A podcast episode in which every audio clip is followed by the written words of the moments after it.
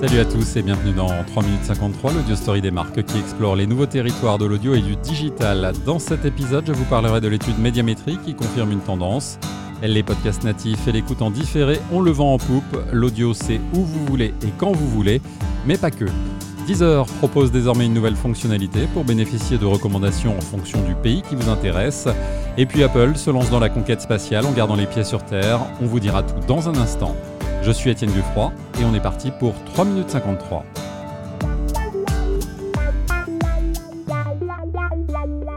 Médiamétrie vient de publier une étude qui confirme le fort potentiel du podcast, qu'il s'agisse de podcasts natifs ou de réécoute de programmes radio.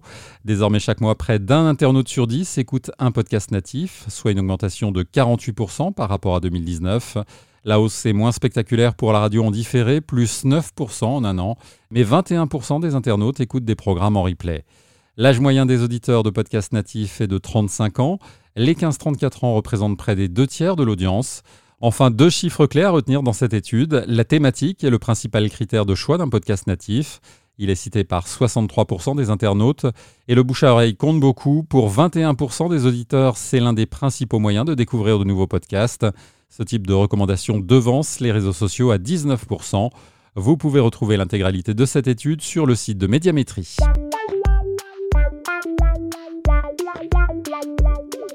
Cet engouement pour les podcasts natifs suscite la convoitise des éditeurs traditionnels.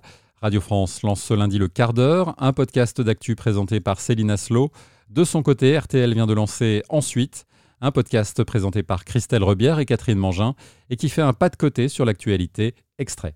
Chaque semaine, nous allons nous arrêter sur un événement, un geste, une image, un coup d'éclat, une parole, pour comprendre ce qu'il raconte de notre époque si singulière. Pour commencer cette série, une absence. Depuis le mois de mars, on ne se serre plus la main.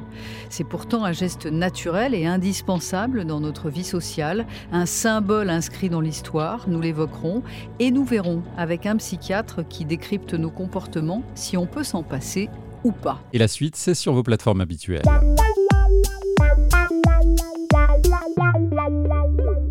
Deezer a lancé cette semaine une nouvelle fonctionnalité, des recommandations localisées en fonction du pays qui vous intéresse, que ce soit pour la musique ou pour les podcasts. Un Français basé aux États-Unis pourra ainsi bénéficier des mêmes recommandations que s'il était en France. Mais à l'inverse, si vous êtes en France et que vous vous intéressez à l'Allemagne par exemple, eh bien vous pourrez bénéficier de recommandations comme si vous y étiez. Allez tiens, on jette une oreille sur une des nouveautés du vendredi en Allemagne.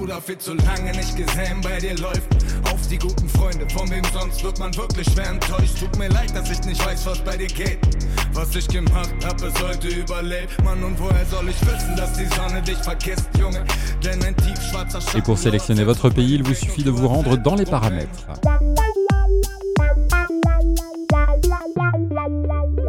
Vous pouvez désormais bénéficier du son spatialisé avec les AirPods Pro d'Apple. Il suffit pour cela de faire la mise à jour.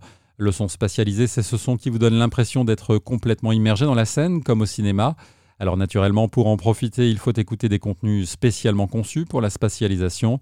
Mais cette expérience immersive, tout le monde y travaille, en particulier dans les voitures. Sennheiser et Continental ont présenté en janvier dernier un système qui remplace les haut-parleurs traditionnels et permet de multiplier les points d'écoute. Voilà, 3 minutes 53, c'est fini, mais on se retrouve très vite.